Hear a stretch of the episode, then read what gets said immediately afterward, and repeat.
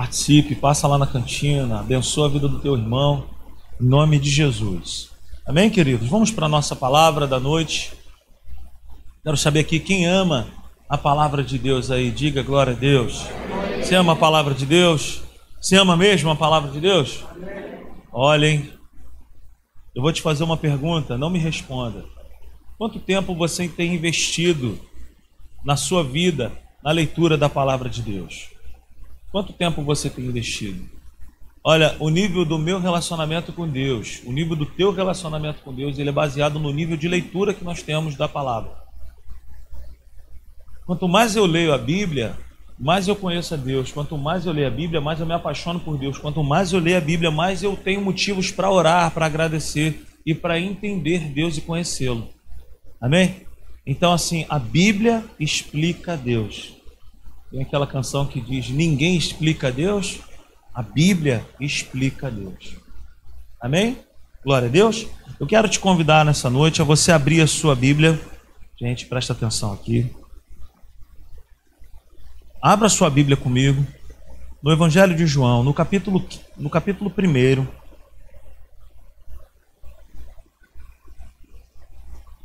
João, capítulo 1, a partir do verso 14.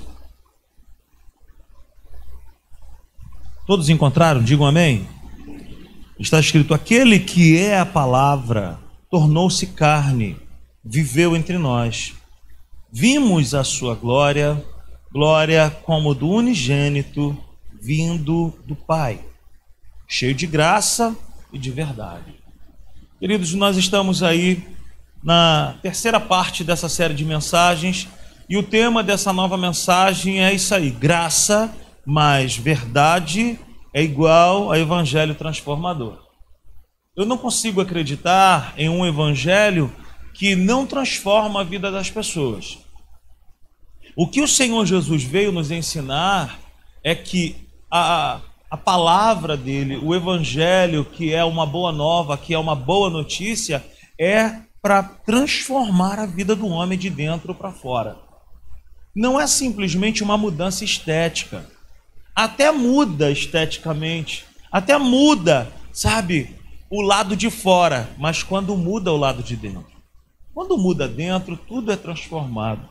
Então, a palavra do Senhor que nós acabamos de ler vem dizer para nós que Jesus veio cheio de graça e de verdade. O Evangelho é isso. O Evangelho é o Evangelho da graça, mas é o Evangelho da verdade também. Existe uma amizade profunda entre, entre graça e entre verdade.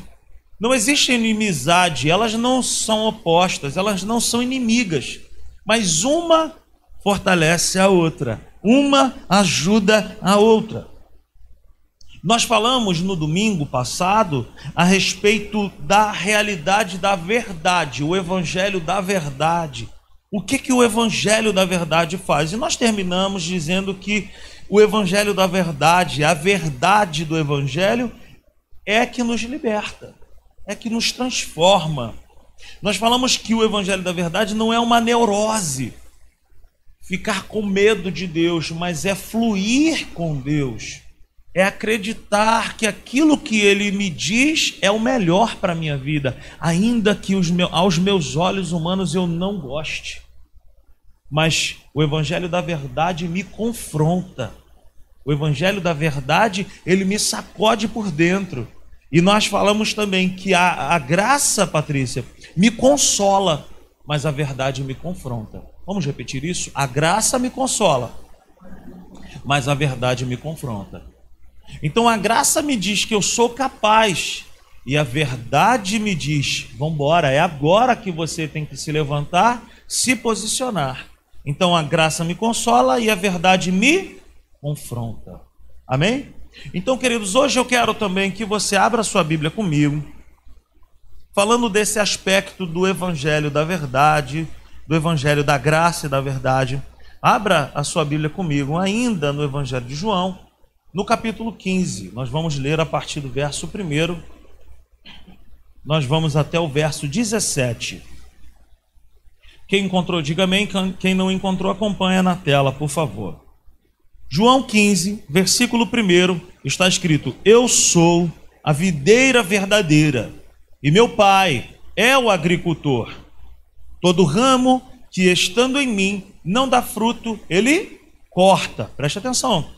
Todo ramo que estando em mim não dá fruto, ele e todo ramo que dá fruto, ele poda para que dê mais fruto ainda. Vocês já estão limpos pela palavra que lhes tenho falado. Permaneçam em mim e eu permanecerei em vocês.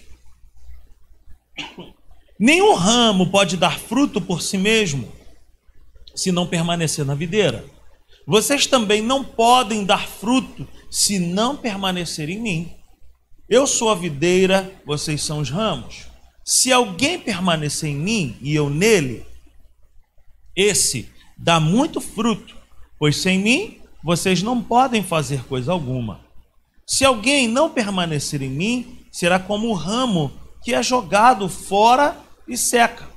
Tais ramos são apanhados, lançados ao fogo e queimados. Se vocês permanecerem em mim e as minhas palavras permanecerem em vocês, pedirão o que quiserem e lhes será concedido. Meu Pai é glorificado pelo fato de vocês darem muito fruto, e assim serão meus discípulos.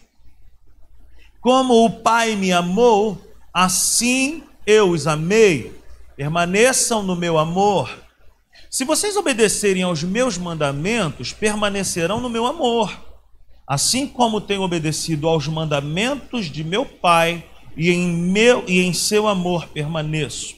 Tenho-lhes dito estas palavras para que a minha alegria esteja em vocês e a alegria de vocês seja. O meu mandamento é este: amem-se uns aos outros como eu Ninguém tem maior amor do que aquele que dá a sua vida pelos seus amigos. Vocês serão meus amigos se fizerem o que eu lhes já não os chamo servos, porque o servo não sabe o que o seu senhor faz. Em vez disso, eu os tenho chamado de porque tudo o que ouvi de meu pai eu lhes tornei conhecido. Vocês não me escolheram, mas eu os escolhi para irem e darem frutos, fruto que permaneça, a fim de que o Pai lhe conceda o que pedirem em meu nome. Este é o meu mandamento. Amem-se uns aos outros. Amém? Glória a Deus. Queridos, a nossa jornada, a jornada cristã, a jornada do Evangelho, é estar continuamente permanecendo na videira. A nossa jornada é estar continuamente vivendo o evangelho da graça e vivendo o evangelho da verdade. Graça e verdade que nós acabamos de falar que não se opõem, mas que trabalham juntos, visando o quê? O meu crescimento, o meu aperfeiçoamento, a minha maturidade e o meu caráter. Vamos repetir isso? O evangelho da graça e da verdade visa o meu crescimento visa me aperfeiçoar, visa a minha maturidade e a transformação contínua do meu caráter. O evangelho da graça e o evangelho da verdade, eles, sabe, essa é a intenção de Deus na minha vida. É transformar a minha vida. Graça e verdade juntas sabem perfeitamente me transformar sabem perfeitamente te transformar. Jesus, como nós falamos aqui no domingo, é a própria pessoa da graça e é a própria pessoa da verdade. O Evangelho de João, no capítulo 1, versículo 17, vai dizer que a lei veio, sabe, por intermédio de Moisés, mas a graça veio através de Jesus. A graça e a verdade vieram através de Jesus, ou seja, Jesus é a pessoa da graça, é a pessoa da verdade. Ele é. E se nós quisermos ser transformados ainda mais, nós vamos precisar de relacionamento com Ele. Por quê, queridos? Porque relacionamento transforma. o relacionamento que eu estou nutrindo com Deus, que você possa estar nutrindo com Deus, vai transformar a nossa vida. E quando eu não me relaciono com Deus, eu não sou transformado. Queridos, o Evangelho não é uma fórmula mágica, onde as coisas, eu, eu sabe, fico esperando e as coisas caem do céu. O Evangelho é uma, é uma atitude minha em dar passos em direção a Deus. Numa manhã de domingo, e por falar em manhãs de domingo, nesse próximo domingo eu quero te convidar, não perca essa oportunidade. Vem estar aqui conosco. Você que já é colaborador, você sabe que você tem que estar aqui. Nós nos reunimos de 15 em 15 dias pelas manhãs e nesse próximo domingo nós teremos. Queridos, numa manhã dessa de domingo a gente estava falando a respeito disso. Sabe, a gente precisa quebrar a passividade. A gente precisa quebrar a passividade na adoração. A gente precisa quebrar a passividade na oração. A gente vem para a igreja imaginando que um anjo vai chegar, vai bater no nosso ombro vai falar assim: Olha aí, servo meu, olha aí, serva minha, trouxe uma bandeja de ouro para você agora. A gente fica esperando essas coisas acontecerem. Pode acontecer. Comigo nunca aconteceu. Pelo contrário, as pessoas que falam que tem uma visão comigo falam: eu vi um, vi um búfalo atrás de você querendo te matar. As pessoas veem muitas essas coisas em relação a mim. Eu falo, gente, não é possível. Só tem búfalo atrás de mim querendo me matar. Ninguém fala que tem um anjo com uma, uma, uma bandeja de ouro, com a chave, com a, sei lá, uma coisa assim, né? Mas, glória a Deus. O Senhor está me livrando desse búfalo. Então, queridos, nós precisamos entender que é através dos relacionamentos que nós somos transformados continuamente. É através do relacionamento que eu tenho com Deus que eu começo a enxergar a vida como Deus vê. É exatamente no relacionamento com Ele que a sua graça me consola e a sua verdade me confronta. Porque enquanto eu não me aproximo de Deus, eu não consigo caminhar, cara, com Ele e ver as coisas como Ele vê. Achegai-vos a mim e eu me achegarei a. Olha, o Deus, o Todo-Poderoso, ele diz para mim e para você: achegai-vos. Nossa, ele é o soberano, mas ele diz para nós: achegai-vos. Por quê? Porque o nosso Deus, ele é um Deus de relacionamento. O nosso Deus é um Deus vivo. Não é um Deus de madeira, não é um Deus de pedra, de ferro, não é, ele é um Deus vivo que ama se relacionar com seus filhos. Então, querido, somente através do relacionamento que a graça vai me consolar quando eu necessitar e que a verdade vai me sacudir, vai me confrontar. A graça me consola e a verdade me confronta. É isso que Jesus deseja fazer em nós para que nós venhamos ao que? Refletir o Pai. Queridos, por favor, se você está congregando aqui na simples igreja, ou se você está tico-tico no fubá, namorando a igreja, sabe, querendo conhecer, querendo congregar aqui, pense o seguinte: a simples igreja não é apenas um ajuntamento de pessoas. Nós temos um propósito no nosso coração, que é manifestar o Pai, que é refletir o Pai. Não é simplesmente para comer macarrão na cantina. Não é simplesmente para nós termos máquina de fumaça e luz colorida para encher um lugar e todo mundo fala: nossa, que igreja legal. A simples igreja, queridos, é uma igreja que tem um propósito.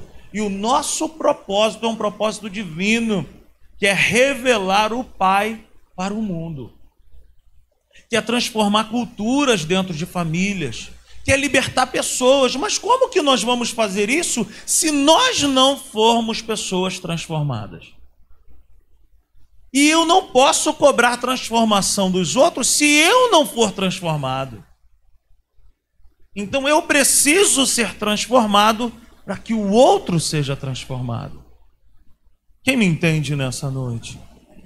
Então é isso que é o propósito da igreja na terra. Não é simplesmente cantina e fritar pastel e fazer rodízio de pizza. A igreja tem um propósito que é manifestar o Pai para o mundo. A igreja tem um propósito, queridos, de fluir e revelar para a comunidade onde ela está inserida que Jesus é o Senhor, que ele continua batizando, que ele continua libertando, que ele continua curando.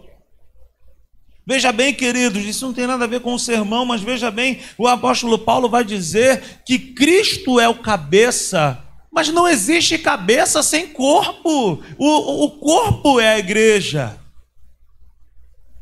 O que, que qual, é, qual é a função do corpo? É obedecer os comandos da cabeça, do cabeça. Atende depois. Deus está falando com você nessa noite. Então, queridos, a igreja tem esse propósito, tem esse propósito, que é manifestar Jesus, é manifestar a presença do Pai. João, capítulo 15, do 1 ao 17, nós acabamos de ler um texto fantástico. Agora, não sei se você reparou que são muitas as vezes que é falado o termo permanecer. São várias vezes. Permaneça nisso, permaneça, permaneça, permaneça. E eu quero falar contigo nessa noite sobre permanecer. Permanecer. O evangelho da graça e o evangelho da verdade é o evangelho que me chama para um nível de maturidade onde eu permaneça em Cristo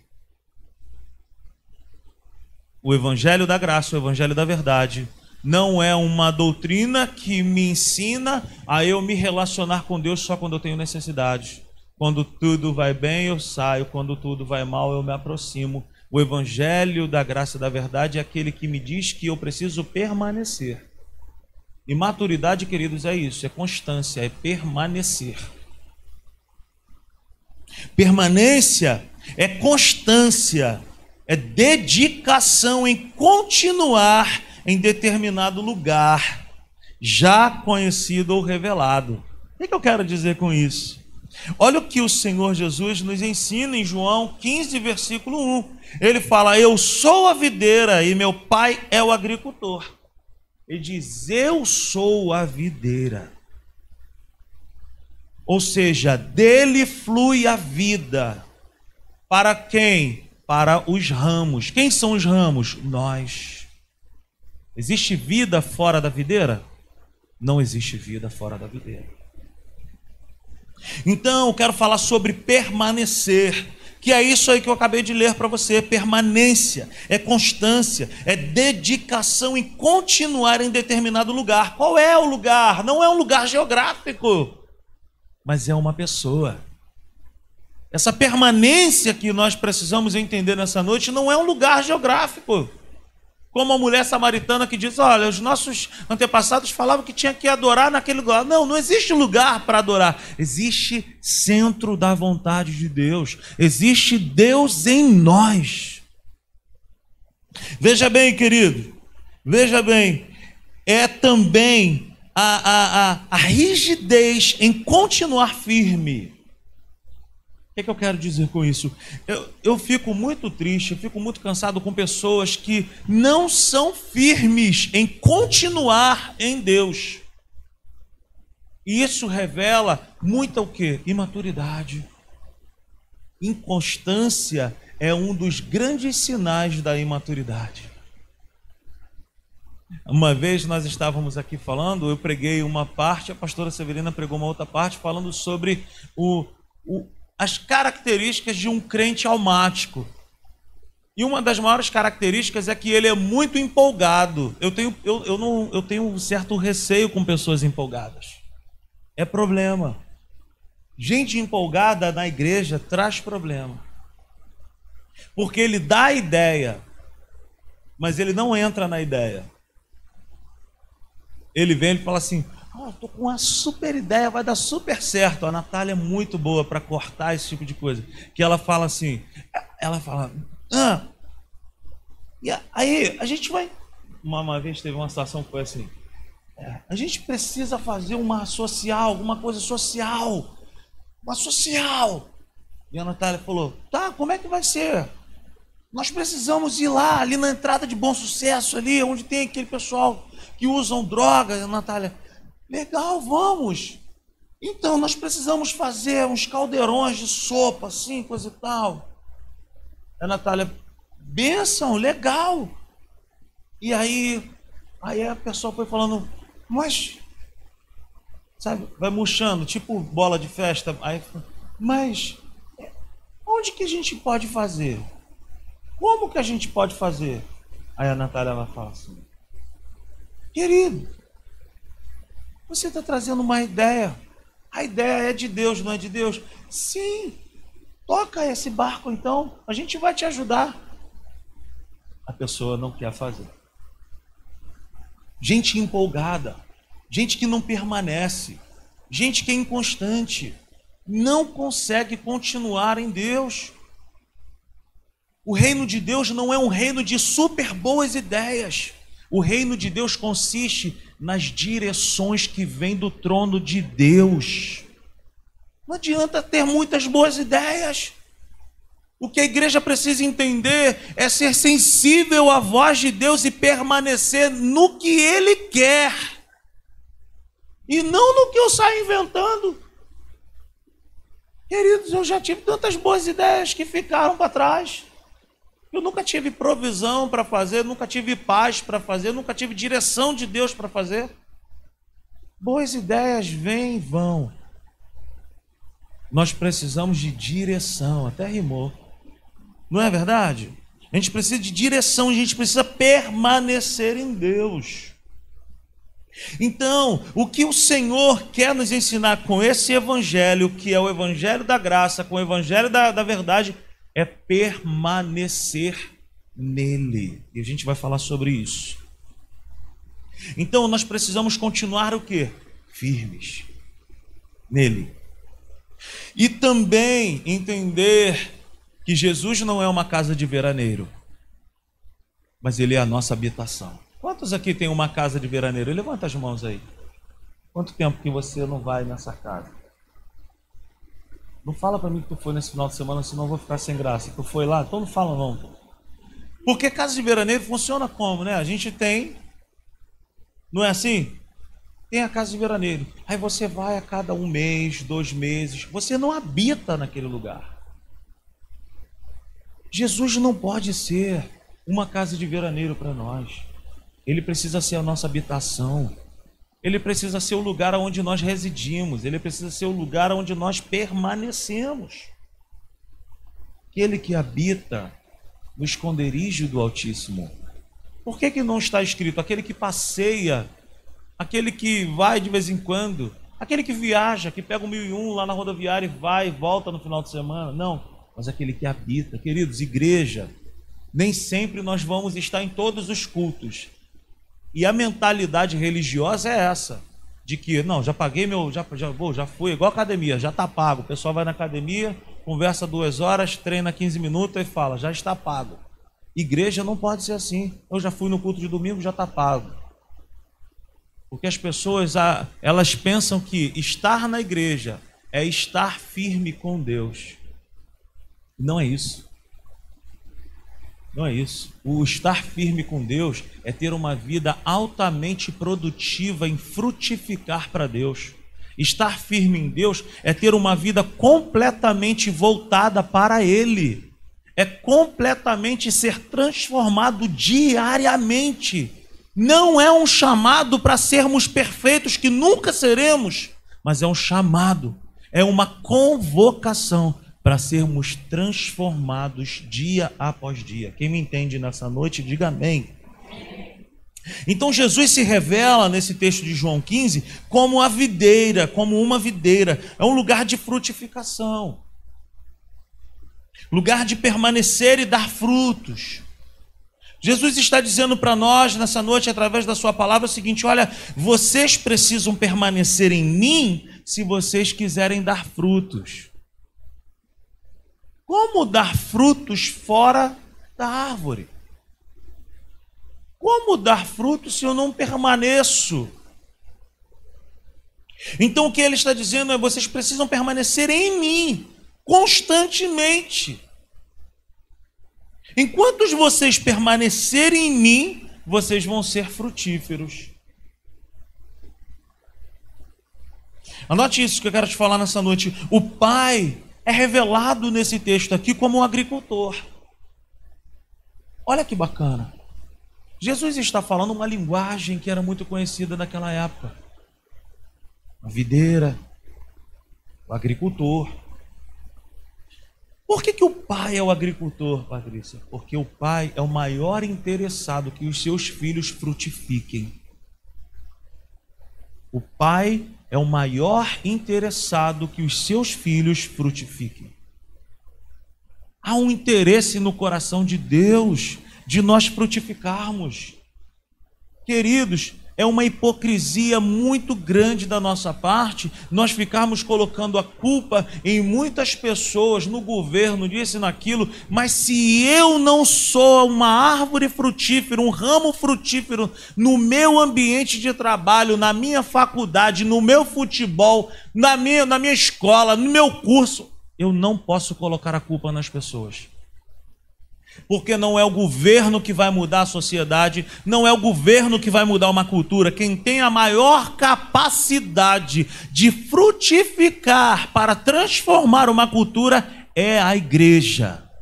Não a igreja, o prédio, paredes. Quem tem o poder de transformar tudo nessa terra somos nós. Igreja viva que se movimenta na faculdade, na arte, na cultura, no esporte, no legislativo, na escola. Somos nós como igreja. É disso que fala o Evangelho, por favor, me entenda. Eu quero ser pastor de uma igreja que vai sair por aí frutificando, alcançando vidas, transformando famílias. Isso é frutificação. Você já viu alguém subir num pé ou subir num cacto para poder se alimentar? Não. As pessoas procuram frutos, as pessoas procuram árvores frutíferas. E se as pessoas já não nos procuram mais, tem algum problema. Porque a sociedade tem fome, a sociedade tem sede não de mais uma filosofia, não de mais uma religião, mas de Cristo em nós, a esperança da glória. As pessoas têm sede de, de. Cara, o apóstolo Paulo fala: a criação geme pela manifestação dos filhos de Deus. E é muito lindo quando o Evangelho de João 1, 12 vai dizer que a todos os que creram, deu-lhes o direito de se tornarem filhos de Deus. É diferente, filhos ali de João, de João 1, 12, é diferente quando o apóstolo Paulo fala de que a criação geme pela manifestação dos filhos de Deus. João, no capítulo 1, fala que nós somos agora filhos porque nós temos direito a ter Deus como Pai. Mas quando o apóstolo Paulo fala que a criação geme pela manifestação dos filhos de Deus, é que a criação está esperando que nós nos manifestemos como Jesus se manifestou. O que, que Jesus fazia, queridos? Ele orava pelas pessoas. Ele era um libertador. Ele era um descomplicador. Ele era uma pessoa que viabilizava o caminho para o Pai. E essa é a nossa missão: sermos transformados por esse evangelho da graça e por esse evangelho da verdade para transformar outros. Agora repare, queridos, eu quero te falar algo tremendo nessa noite. Repare no verso 2 do Evangelho de João, capítulo 15. Verso 2 está escrito assim: Todo ramo que estando em mim, veja bem, o ramo está nele.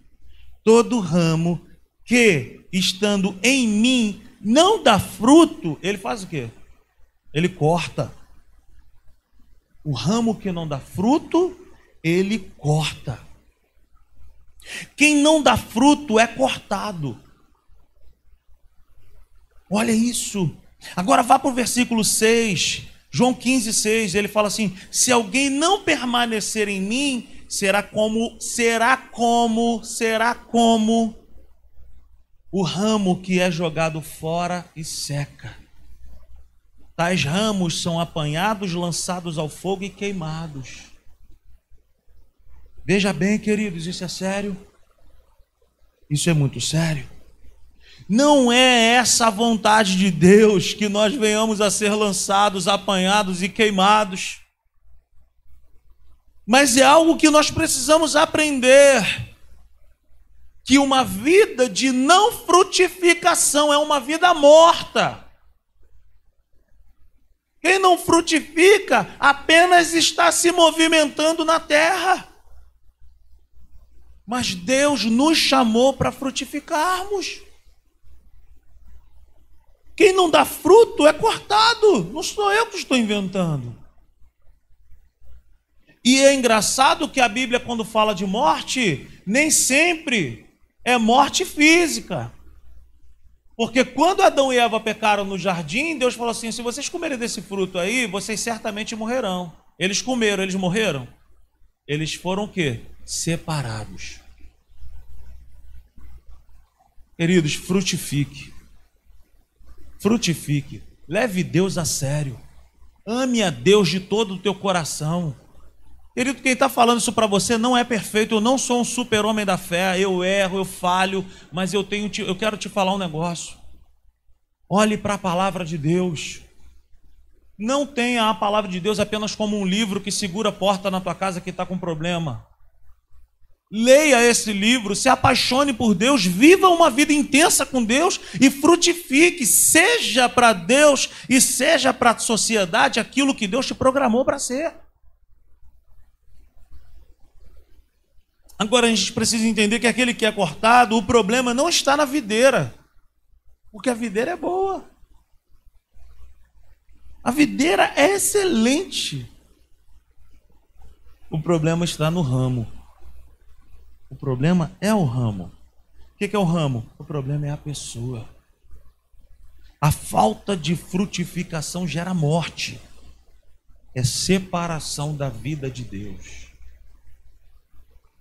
Frutifique, meu irmão. Frutifique, meu irmão. Dê frutos para o Senhor. Se envolva na obra de Deus. Seja completamente transformado. Busque a Deus, clame por Deus. Se você não tem hábito de orar, comece a orar pouco. Como diz o sábio, o sábio japonês, sei lá, ele diz, eles dizem o seguinte: se você quer subir uma montanha, dê o primeiro passo. Não fique, pô, eu quero orar um dia duas horas, duas horas seguidas. Ora dois minutos. Porque existe todo um potencial que Deus colocou em meu coração e em teu coração. A Bíblia diz que ele já derramou o Espírito Santo sobre nós. O Espírito Santo é o estopim, meu irmão. O Espírito Santo é o estopim para poder fazer acender um relacionamento vivo e genuíno com Deus. O Espírito Santo está em nós. Agora eu quero te mostrar algo bem bacana, ainda no verso 2, João 15, 2. Todo ramo que estando em mim não dá fruto, ele faz o quê? Ele ele corta. Agora, depois da vírgula, ponto e vírgula está escrito: e todo que dá fruto. Olha isso, gente. Todo que dá fruto, ele ele poda.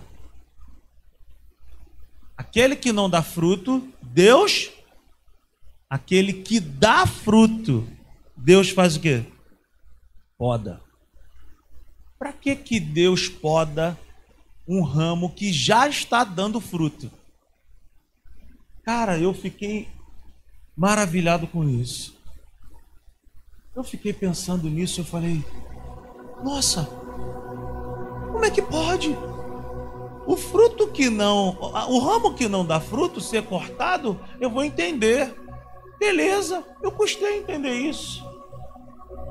Tudo bem, o ramo que não dá fruto vai ser cortado ele não está prestando, ele só está ocupando espaço, ele está até atrapalhando a frutificação. Mas o ramo que dá fruto ser podado, eu custei a entender isso. E aí que está a maturidade no negócio.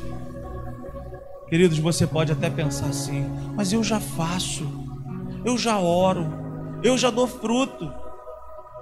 Eu já louvo, eu tenho vida com Deus. Deixa eu te falar uma coisa.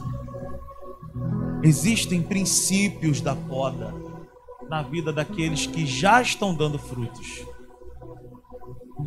Então veja que aquele que dá fruto, ele é podado, ele não é cortado.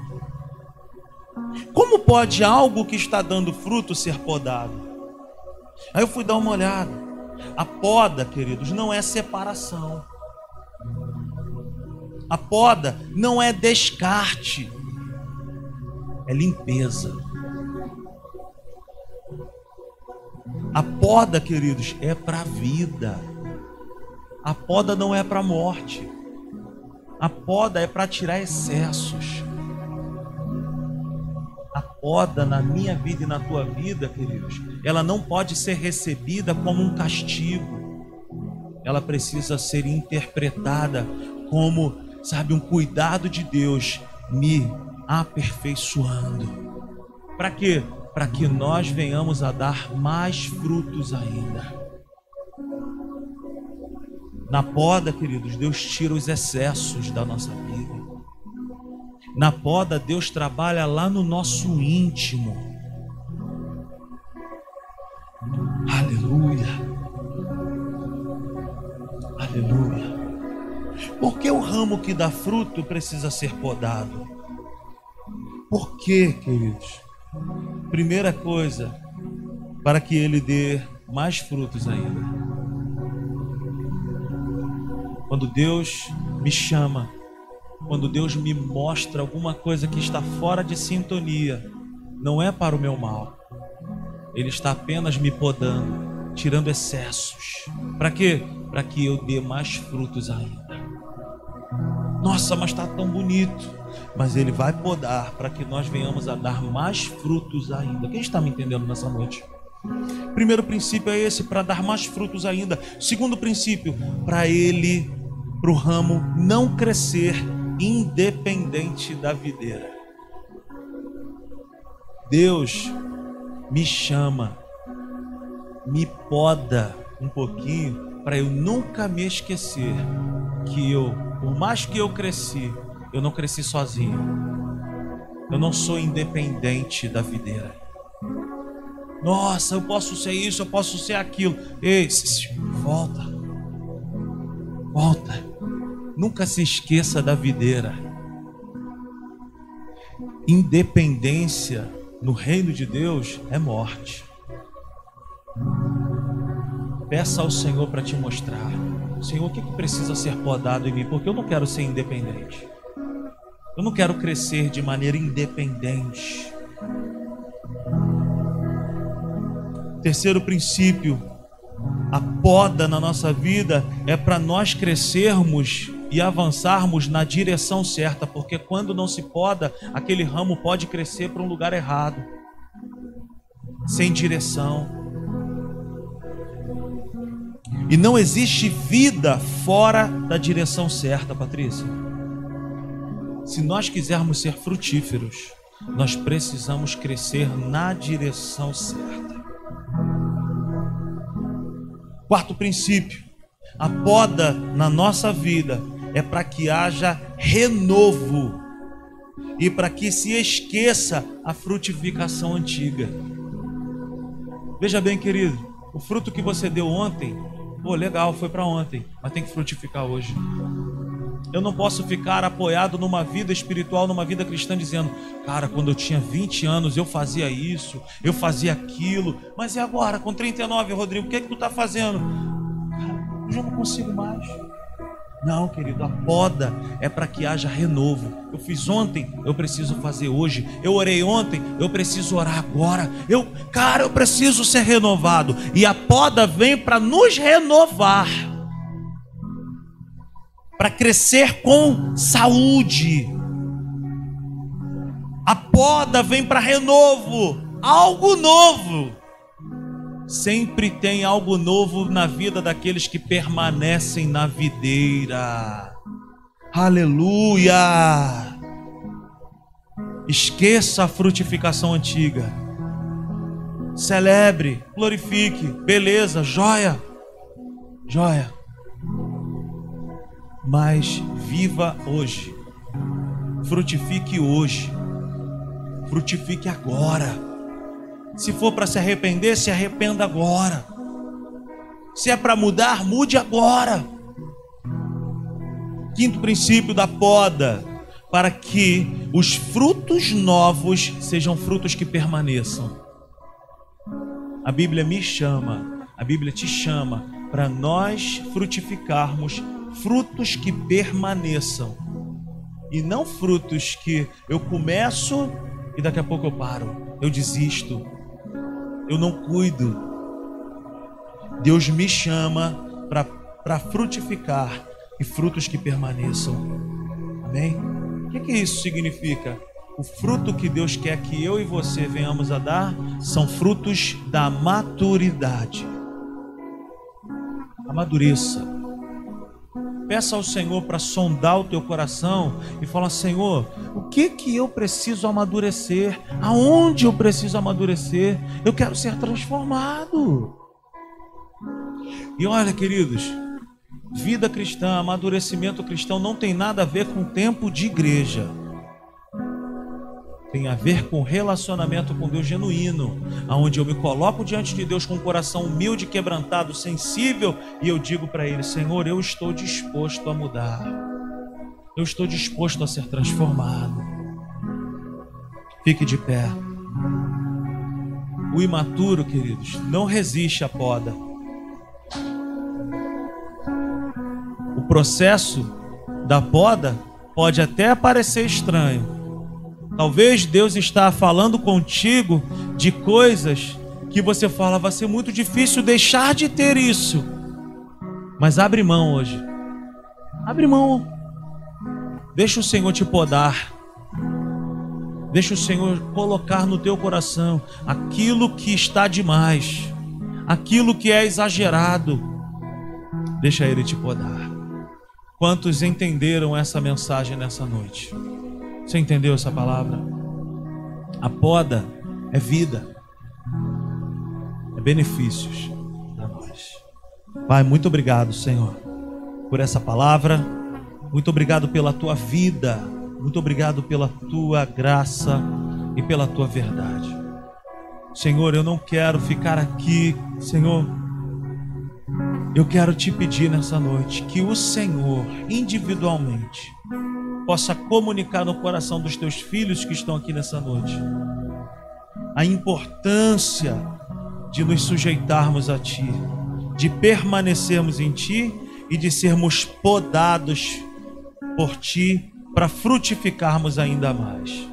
Eu te peço que o Senhor fale conosco nessa noite, no nosso quarto, quando formos dormir, fala conosco através de sonhos Dá ao coração da tua igreja um coração maduro para entender a tua direção. Em nome de Jesus, Pai. Que a graça do Senhor Jesus, o amor de Deus Pai, a comunhão e a consolação do Espírito Santo seja sobre as nossas vidas.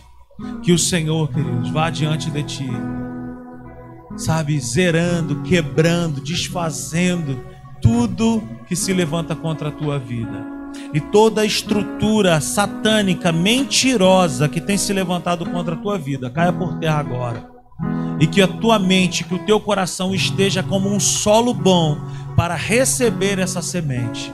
Deus abençoe a tua vida. Vai embaixo dessa palavra, vai debaixo dessa proteção de Deus. Que o Senhor te dê uma semana maravilhosa em nome de Jesus. Amém.